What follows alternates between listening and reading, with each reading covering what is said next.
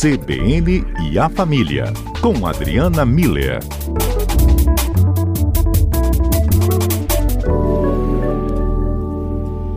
Será que a resiliência a gente tem um pouco mais de capacidade de entender o quanto a gente conseguiu, né, essa, esse diferencial na nossa personalidade desde a nossa infância? Doutora Adriana, queria entender mais sobre isso com você. Resiliência, né? Uma palavrinha que a psicologia adotou do, da física. Ah, da física. A, a resiliência dos materiais é quando você pega uma bola joga ela no chão, ela modifica o formato, mas depois ela volta ao formato original dela, né? Uhum. E aí, então, isso foi trazido para a psicologia para mostrar a nossa capacidade de, quando a gente recebe algum tipo de impacto, seja de uma dificuldade, de uma pressão, de situações adversas, de algum desafio, a gente ter essa capacidade de superar, né, de resistir a essas pressões sem gerar o sofrimento psíquico. Então a gente recebe essas pressões, a gente vive essas situações difíceis e a gente passa bem por elas, né? É, seja ela uma situação de choque, de estresse, de desafio, de dificuldade. E o que eu acho importante, né, Fábio, né, nessa conversa de hoje, é porque quando a gente fala passar por situações de choque, de estresse, de desafio, normalmente a gente pensa na nossa vida de adulto, né? É, quase todos os dias nós passamos por situações nesse, nesses âmbitos, né? Mas o, o que eu acho importante a gente entender é que a, a habilidade da resiliência ela é desenvolvida ao longo da nossa história de vida e, a, inclusive, as crianças passam por essas situações de pressão, né? É. Então, apesar da gente considerar que a infância é essa fase da vida sem preocupação, leve, tranquila, né? A gente sabe que toda criança passa por uns desafios. Por exemplo, superar medos, né? É, adaptação a uma nova escola, situações de bullying que ela possa sofrer, às vezes violência doméstica, é, se não diretamente com a criança, é, ver os pais brigando sempre causa um estresse grande nas crianças, né? É, então, assim, crianças também estão suscetíveis a situações de pressão e, portanto, é muito importante que elas sejam estimuladas a desenvolver essa habilidade da, da resiliência. E aí, pegando um gancho na, no que você falou no início, Fábio, eu gostaria de deixar aberto para os ouvintes é, compartilharem com a gente se alguém se lembra de alguma experiência de superação na infância, dentro dessa desse enfoque de superar algum medo, alguma situação na escola, alguma situação na, na vida, né, nesse momento em que era criança. Nosso número está aberto então, 992994297. Isso. E aí, então, enquanto isso, a gente pode ir conversando sobre os aspectos que contribuem para desenvolver a resiliência. Seriam assim, como se fosse uma matéria-prima da resiliência, né? E aí eu queria falar de três em especial, que é a estabilidade, a força interior e a autoestima. Então, quando a gente fala de estabilidade, Fábio, a gente está falando é, que é importante para as crianças desenvolverem um senso de permanência. O que, que eu quero dizer com isso? Elas, elas perceberem que as coisas na vida acontecem de forma é, é, permanente. É perma é, existe uma permanência no, na rotina do dia a dia, no amor dos pais, no em como as coisas acontecem na vida dela, dentro de casa. É, esse, senso, esse senso de permanência gera para a criança, proporciona para a criança um, um, sentimento de segurança e de tranquilidade. É, assim, ela sabe que agora, agora eu cheguei num lugar em que eu sei como as coisas funcionam. Então, por exemplo, eu cheguei na escola, Ah, aqui na escola eu sei como as coisas funcionam. Eu cheguei em casa, aqui eu sei como as coisas funcionam.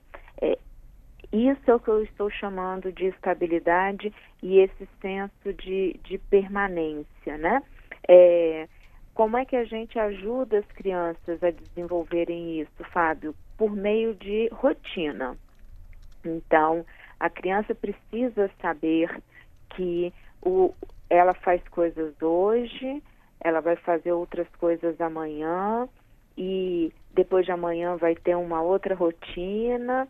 Então, e, mas todos os dias ela vai acordar, todos os dias ela vai ter um horário para dormir, ela vai ter as atividades dela para fazer, ela vai ter o os locais para ela ir, né? Voltar para casa, ir para a escola, ir para uma atividade, certo. ir para a casa da avó, né? E Podemos... também incluir o descanso, né, nessa rotina. É, claro. Para a gente passar esses, esses três aspectos que contribuem com o desenvolvimento da resiliência, né? Isso. A gente estava falando da estabilidade, que é a criança ter noção de permanência, de que existe uma rotina e que as coisas uh, são é, é, gera um, um, sentimento de segurança na criança, ela saber que ela vai acordar e que daqui a pouco ela vai para a escola, ou que daqui a pouco ela vai para a casa da vovó para ficar com a vovó, mas que depois o papai ou a mamãe vão pegá-la na escola ou na casa da vovó.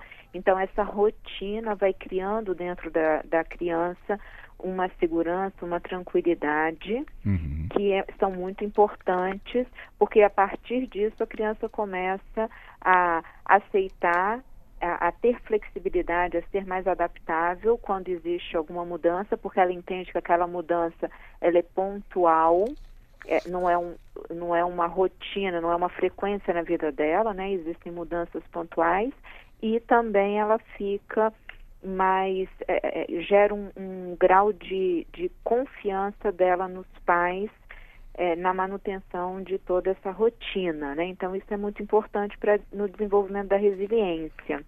Um outro aspecto também importante para a gente ajudar a desenvolver a resiliência é o senso de competência, né? Que as crianças precisam ter, que tem a ver com essa força interior. Uhum. É, ou seja, a criança ter essa noção de que ela dá conta, de que ela consegue, e em alguns casos também a noção de que eu estou melhorando, eu estou crescendo, né? Eu antes não conseguia fazer alguma coisa e agora eu estou fazendo. Como é que a gente ajuda as crianças a desenvolver esse aspecto?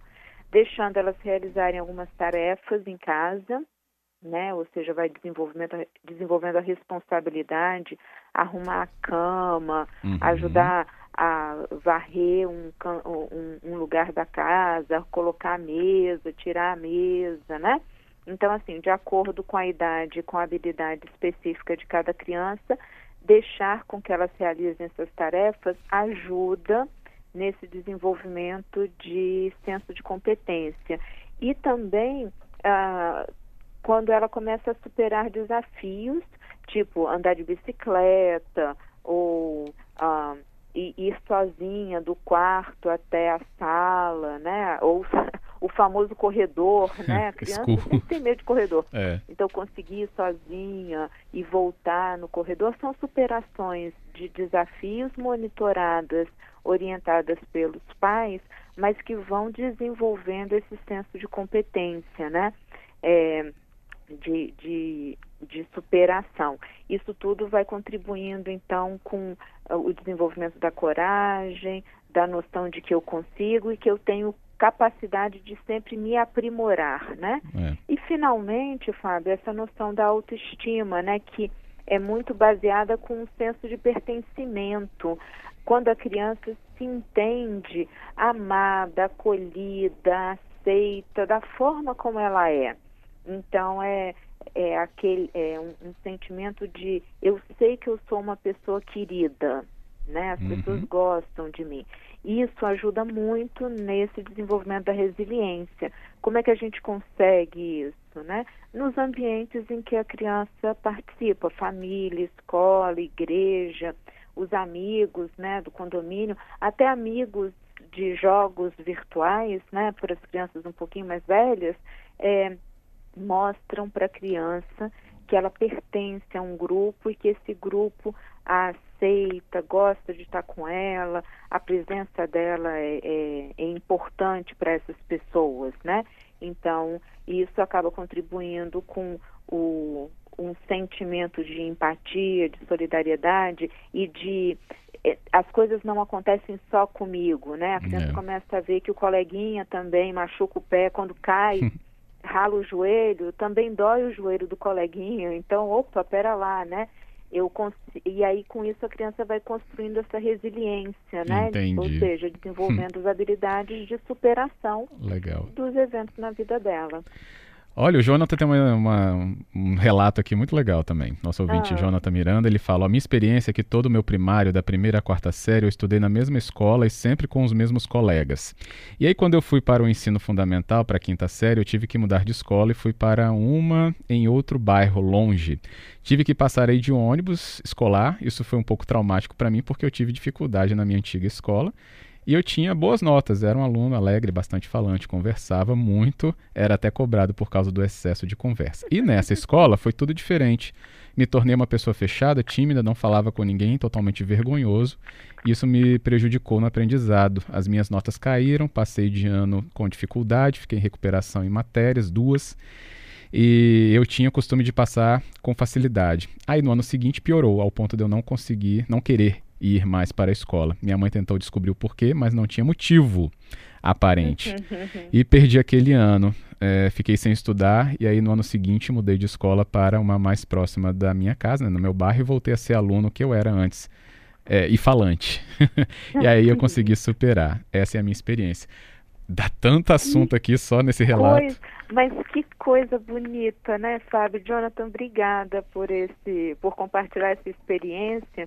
Primeiro, porque ela pode servir de ajuda para muitos pais entenderem o que os filhos estão vivendo, né? Tentando descobrir, não sabendo o que, que Exato. é. Exato. Né? Uhum. Então, porque tá vendo? É, um, uma criança, ela às vezes também não entende, ela não consegue explicar é. o que está acontecendo com ela. É, o Jonathan hoje deve ser adulto, né? ele consegue olhar para o que aquela criança estava vivendo e dar palavras para os sentimentos.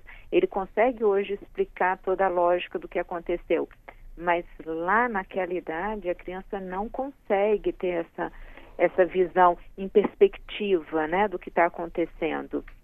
E vê só que ele, ele acaba apontando todos os aspectos que a gente falou, em especial o senso de pertencimento ele pertencia a um bairro, a um grupo de amigos, a um contexto escolar e depois foi mudou para um outro e ficou perdido neste novo ambiente. Uhum. E, e isso faz com que a resiliência caia. Então, diante das mesmas pressões que ele tinha antes, prova, de ter que estudar, de ter que ser um bom aluno e tudo, uh, brincar com as crianças no pátio, é, é, ir para a cantina para comprar o, o, o, o, lanche, né? as mesmas dificuldades, Sim. os mesmos, mesma rotina, mas ele não deu conta porque o senso de pertencimento foi abalado, né? E com isso o senso de competência e o senso de permanência, né? Tudo mudou. Então, nossa, o Jonathan, isso foi um exemplo muito explicativo e didático de tudo que a gente falou aqui. Obrigada. Isso mesmo. Obrigado, Jonathan. Ele fala que vai fazer 31 anos agora, em dezembro. Tá vendo? É. O Jonathan de 31 consegue explicar é... o que aconteceu, né? Isso mesmo. É muito importante. E certamente ajudar outros pais que estão nos ouvindo. Então, isso também é uma contribuição grande. Muito bom. Adriana, obrigado também por trazer essa análise e a gente entender, às vezes, as coisas que não têm nome. Exato, Fábio. Obrigada a você, a todos os ouvintes, ao Jonathan por essa, esse compartilhar de experiência e espero que ajude os pais a, a, contribuírem com o desenvolvimento dessa habilidade. E como uma habilidade, ela pode ser aprendida e estimulada nas crianças. Isso mesmo. Até a Grande próxima. abraço. Outro.